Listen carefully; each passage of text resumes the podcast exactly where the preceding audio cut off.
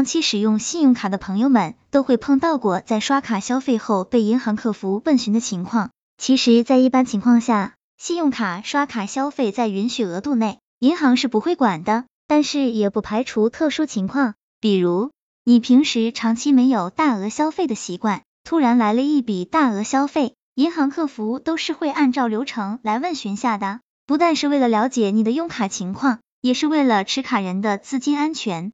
还有很多朋友在信用卡刷卡时不注意，导致最后被银行警告。最有意思的例子就是两人同时刷卡，一人被警告。那么哪些原因会导致刷卡交易被警告呢？朋友们接着往下看吧。一般情况下，信用卡刷卡消费在允许额度内，银行是不会管的。但是也不排除特殊情况，平时用卡消费一般。突然大额消费，银行就会以为不正当消费，有非法套现的可能，因此你被警告。更严重的是因为这个被降额或被封卡，那就更冤了。那么遇到这样的情况，朋友们不好慌乱，按如下人操作即可解决问题。首先保留好自己的消费账单，这是最好的证据。如果你的信用卡直接被封了，那就第一时间给银行打电话，确定下被封卡的原因。确实是因为突然大额消费而封卡，那就理直气壮跟银行谈，银行会让你提交消费凭证，然后根据实际情况来判断你的征信、